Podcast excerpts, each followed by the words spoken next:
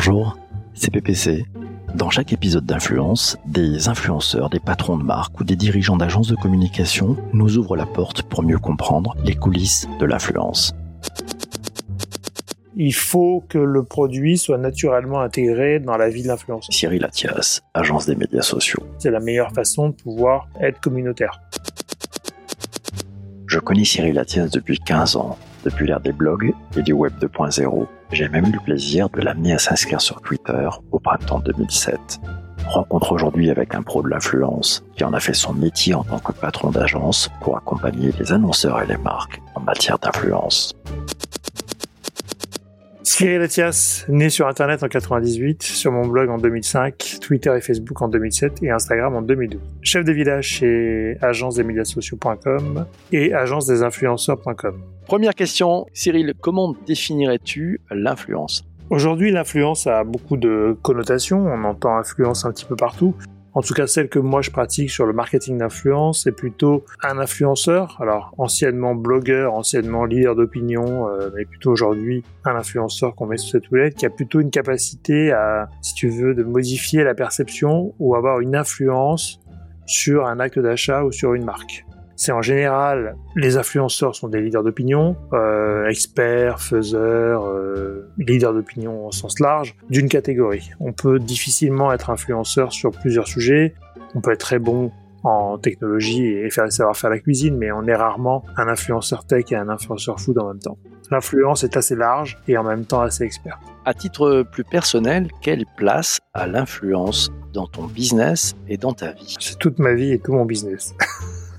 Aujourd'hui, on est euh, évidemment une agence spécialisée sur l'influence. J'ai créé l'agence en 2010, donc ça fait presque 10 ans maintenant. Euh, et j'en avais fait un petit peu avant dans une ancienne vie. Donc effectivement, l'influence euh, fait partie de mon quotidien au sens professionnel évidemment. Aujourd'hui, on est très très centré sur le marketing d'influence avec tout ce que ça peut faire et pas faire d'ailleurs. Et ensuite au quotidien, alors j'ai été à un moment donné influenceur, je ne suis plus trop influenceur je pense, mais l'influence au quotidien, ce que j'appellerais dans la sphère perso, est encore plus importante qu'il y a quelques temps. Aujourd'hui, on ne fait rien sans avoir un avis, euh, sans avoir un, alibi ou en tout cas un, moment fort pour, euh, pour faire un acte d'achat, partir en voyage. L'influence a de plus en plus de place puisqu'on croit moins ou moins euh, aux médias, aux magazines, aux publicités. Il y a beaucoup de défiance aujourd'hui sur ce monde-là. Quand t'es-tu rendu compte que tu devenais un influenceur? Écoute, le jour où j'ai ouvert mon blog, en 2005, euh, j'ai fait un blog pour euh, répertorier tous les mini-sites que je voyais à l'époque, qui étaient très à la mode. Donc en 2005, il faut se remettre dans le contexte, hein, les réseaux sociaux n'existaient pas.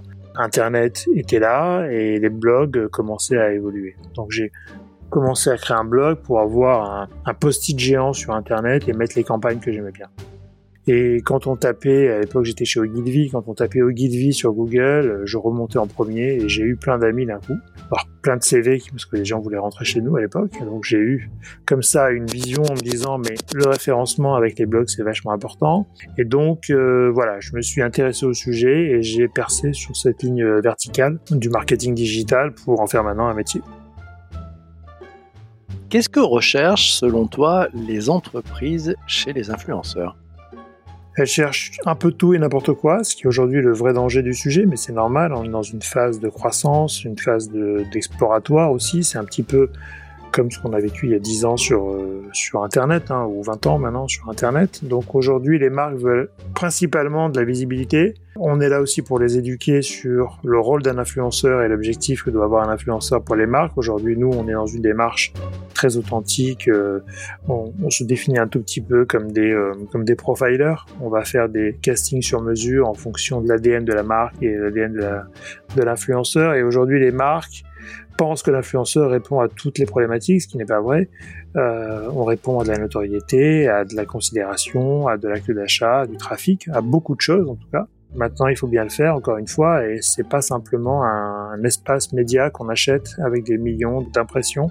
C'est beaucoup plus complexe que ça et beaucoup plus fin, ce qui en fait quand même une, une matière assez intéressante à travailler sur, sur du coup des, des, espaces beaucoup plus enrichissants, enrichis que des médias. Tu viens de nous dire que tu étais un profiler d'influenceurs. Tu fais comment pour les identifier, ces influenceurs? Aujourd'hui, on détecte plusieurs choses. On détecte ceux qui sont populaires en fonction des commentaires, en fonction des tags d'autres influenceurs qui peuvent euh, les faire émerger.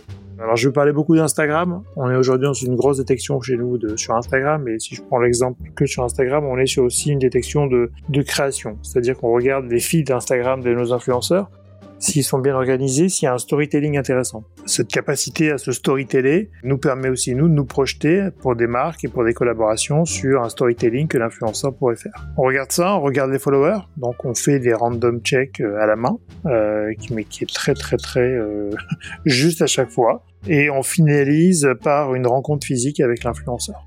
Avant d'engager chaque influenceur sur nos campagnes, on procède à soit un entretien téléphonique, soit une rencontre physique quand ils sont en France, pour pouvoir un tout petit peu mesurer la personnalité de l'influenceur et on voit très vite si c'est un fake influenceur ou pas. On entend souvent dire de ci, de là, que ce n'est pas la taille qui compte en matière d'influence.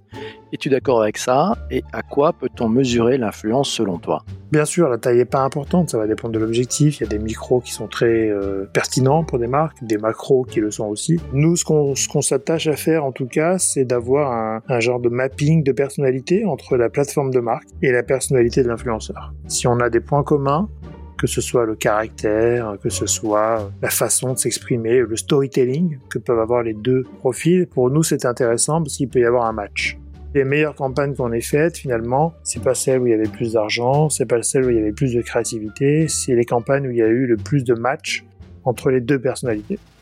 Et ça, aujourd'hui, c'est très important parce que ça devient des sujets authentiques, des sujets euh, où l'influenceur ne va pas jouer un rôle, ne va pas surjouer euh, une, une, une, collaboration, mais va s'exprimer ou va interpréter la marque naturellement. Et c'est ça qu'on veut aujourd'hui chez les influenceurs, c'est qu'ils interprètent la marque dans leur quotidien avec leurs mots, avec, euh, avec leur personnalité. Donc la taille, c'est un facteur.